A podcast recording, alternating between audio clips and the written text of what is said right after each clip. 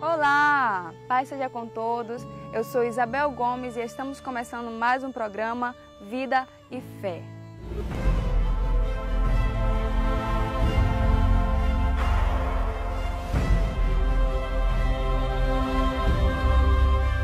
Quero agradecer a Deus por estarmos retornando à gravação. Ficamos um tempo aí sem gravar. E quero agradecer também a você que está acompanhando o nosso programa. Que Deus possa abençoar a sua vida grandiosamente.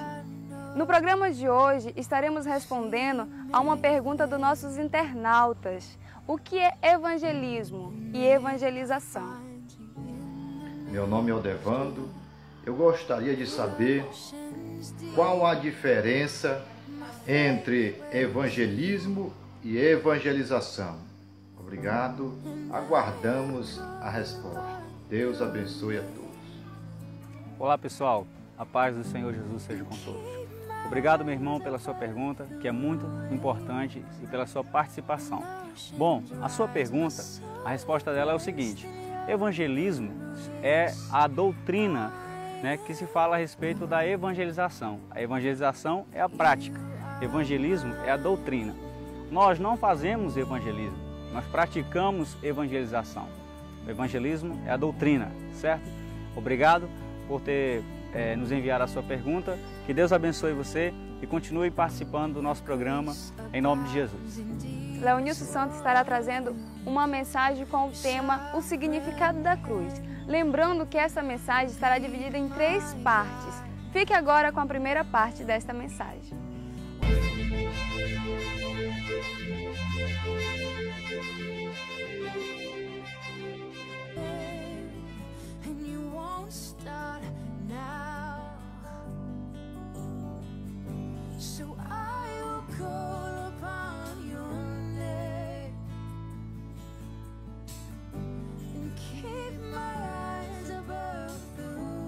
Por que não pegar sobre a cruz, se ela mesmo foi motivo de orgulho do apóstolo Paulo?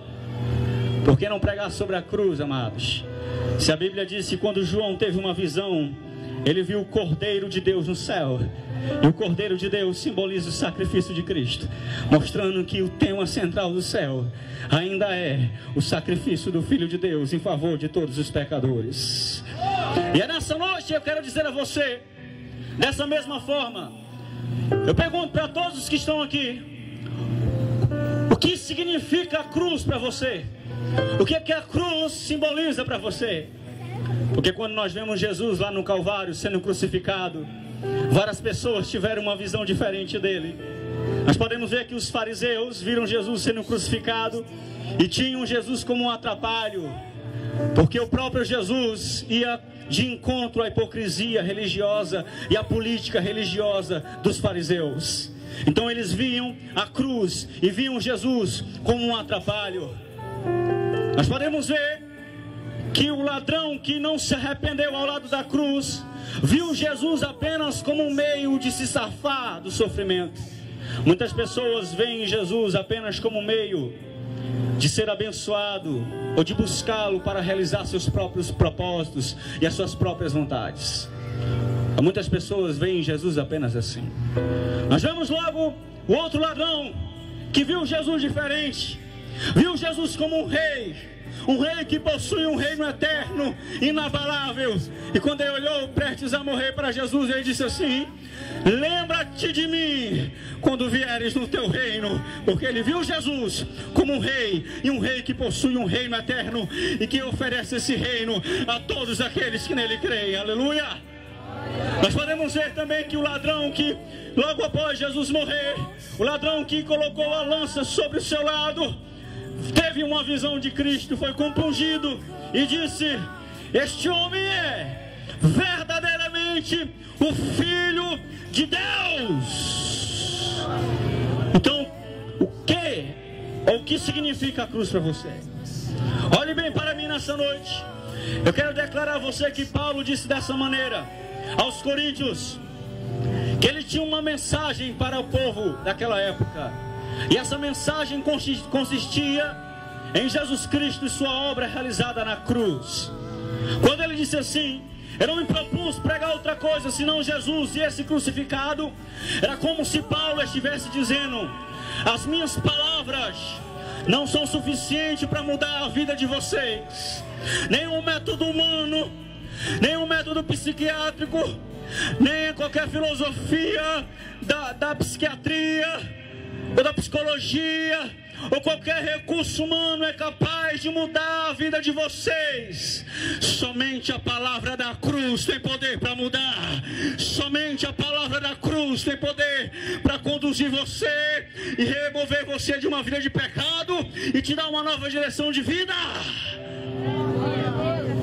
Ele disse: Mas eu quero chamar a sua atenção, querido, nessa noite. Dentre os múltiplos significados da cruz, as suas multiformas e características, adolescentes, jovens, todos os que estão aqui nessa noite, eu quero chamar a sua atenção para alguns significados da cruz. O primeiro significado da cruz, diga comigo assim: a cruz, diga a cruz significa o tratamento da culpa humana. Olhe para mim. A cruz significa o tratamento da culpa humana. Por quê? Porque na cruz, Jesus estava tratando a minha e a sua culpa. Ele estava tratando as suas feridas do seu caráter. Ele estava tratando os desvios da sua velha natureza. Na cruz, Jesus estava tratando, querido adolescente, a minha e a tua velha natureza, que nos leva a fazer aquilo que nós não queremos fazer que nos leva a pensar aquilo que nós não queremos pensar, que nos leva a caminhar por caminhos que não queremos caminhar. Jesus estava tratando na cruz a culpa dos nossos pecados. Deus estava tratando a cada um de nós como pecadores depravados lá no madeiro sangrento do Calvário. Escute, por que, que Deus estava fazendo isso? Porque existe uma lista, existe um escrito, uma lista de coisas que nós cometemos contra Deus. Existe um escrito daquilo que nós quebramos, dos mandamentos que nós desobedecemos, uma lista de pecados enorme e infindável que nós não tínhamos como pagar ao nosso Deus. E por isso, o próprio Jesus pegou essa lista, arrancou das portas do inferno e cravou na cruz. Eu digo para você que essa lista de pecados ela provém da lei de Deus. E quando nós desobedecemos a Deus, quando nós, como pecadores, vamos contra o propósito de Deus para a nossa vida, antes de encontrarmos a Jesus, nós tínhamos a condenação dessa lista sobre cada um de nós. Essa lista, quando alguém não entende, não sabe o que Jesus fez e como Jesus pagou os seus pecados, escute, jovem. Quando alguém não entende isso, quando alguém não entende o que Jesus fez por ele na cruz, um jovem se dobra de cocaína a semana toda e aplica entorpecentes na sua veia mas se você está me ouvindo nessa noite e tem sido dominado por isso, permita-me te dizer. Não permita mais que Satanás deve você aplicar coisas sobre a sua veia. Deixe que Deus nessa noite aplique a palavra dele sobre a tua vida e possa te dar uma nova direção por meio do poder do Evangelho de Jesus Cristo. Aleluia. Quando alguém não entende o que Jesus fez por ele na cruz, o homem busca em novas experiências sexuais satisfazer o seu coração vazio. Quando o homem não entende o que Jesus fez por ele na cruz, ele entra em um grandioso vazio e busca respostas em lugares aonde Deus não pode trazer a resposta para ele, porque a única resposta se encontra na cruz. Porque a única resposta se encontra neste Cristo, neste Cristo crucificado, aleluia. Escute bem, meu jovem. Nessa noite eu digo a você que está me ouvindo: Satanás tem motivo de sobra para poder condenar o homem, mas se esse homem entender e abraçar o sacrifício de Jesus por ele na cruz, Satanás não pode mais, aleluia, condená-lo. Sabe por quê? Porque Jesus cancelou toda a escrita, toda a lista de dívida e de pecados que eu e você tínhamos contra Deus. Pegou essa lista, cravou na cruz do Calvário e disse assim: nenhuma condenação há para as que estão em Cristo Jesus, que não andam segundo a carne, mas segundo o Espírito de Deus. Bom, eu espero que você possa ter sido abençoado por essa mensagem com o tema O Significado da Cruz. Lembrando que elas são três partes. Nos próximos programas, nós estaremos trazendo aqui a continuação dessa mensagem. Fique acompanhando. Mas agora, nesse último momento do programa, onde nós estaremos orando, eu quero chamar a sua atenção, e não somente a sua atenção, mas a atenção do povo de Deus que está me assistindo agora nessa cidade de Tailândia. Permita-me ler um versículo aqui da palavra para você. Em 2 Crônicas, capítulo 7, versículo 14, diz dessa maneira: Se o meu povo, que se chama pelo meu nome, se humilhar e orar e buscar a minha face e se converter dos seus maus caminhos, eu o ouvirei dos céus e perdoarei os seus pecados e sararei a sua terra. Mais do que nunca, nós precisamos orar e agir, e agir em favor da nossa cidade por meio também de tudo que nós estamos contemplando, essa onda de violência, essa situação em que nós estamos vivendo. Eu quero convocar ao povo de Deus e à igreja do Senhor. Eu creio no poder da igreja. Eu creio que quando a igreja se levanta em favor da sociedade, coisas maravilhosas de Deus podem acontecer nessa situação e na própria sociedade. Então eu quero convocar a você, meu querido amigo, líder, meu amigo, você juntamente conosco, oremos por nossa cidade. Eu acredito no poder da igreja. Nós temos a nossa marcha, isso. Mas eu quero chamar a sua atenção. Que tal nós marcharmos em direção à oração em favor da nossa cidade? Que tal nós marcharmos em direção ao pobre, ao aflito, ao viciado, aquele que está completamente desesperado, necessitado de uma palavra transformadora para ele? Eu convoco ao povo de Deus a orar em favor da nossa cidade. E mais do que nunca, necessita do poder de Deus sobre ela. Vamos orar? Em nome de Jesus. Onde você estiver agora, ore comigo e permaneça orando em favor do lugar ao qual nós estamos e principalmente pelo Brasil.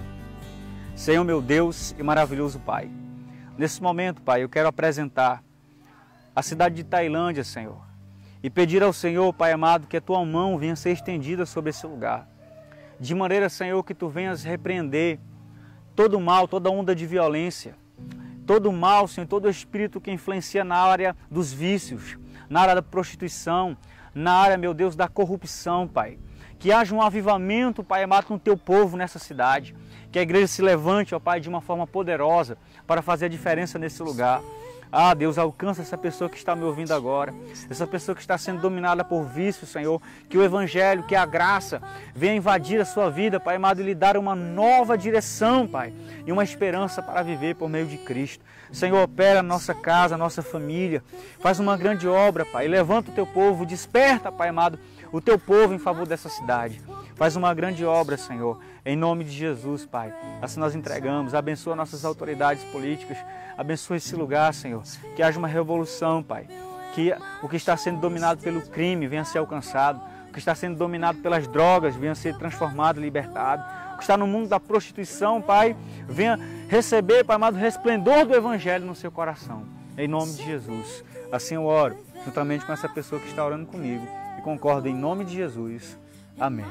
Deus abençoe a todos. Até o próximo programa Vida e Fé.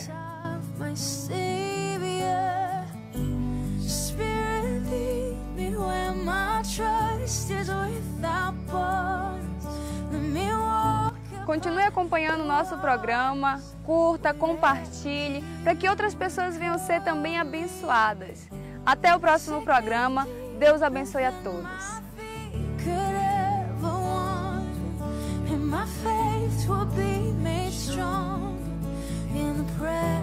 I my.